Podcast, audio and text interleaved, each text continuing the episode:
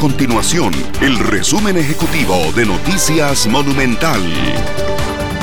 Hola, mi nombre es Fernanda Romero y estas son las informaciones más importantes del día en Noticias Monumental. El organismo de investigación judicial realizó 17 allanamientos en distintos sectores del país para desarticular una banda vinculada a estafas telefónicas perpetradas desde la cárcel de la Reforma.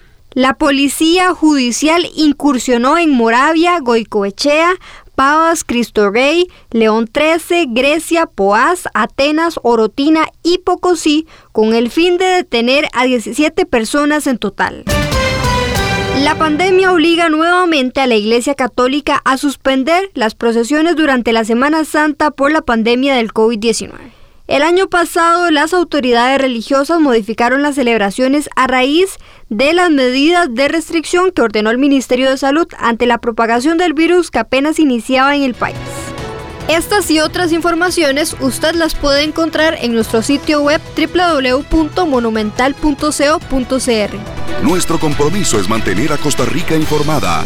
Esto fue el resumen ejecutivo de Noticias Monumental.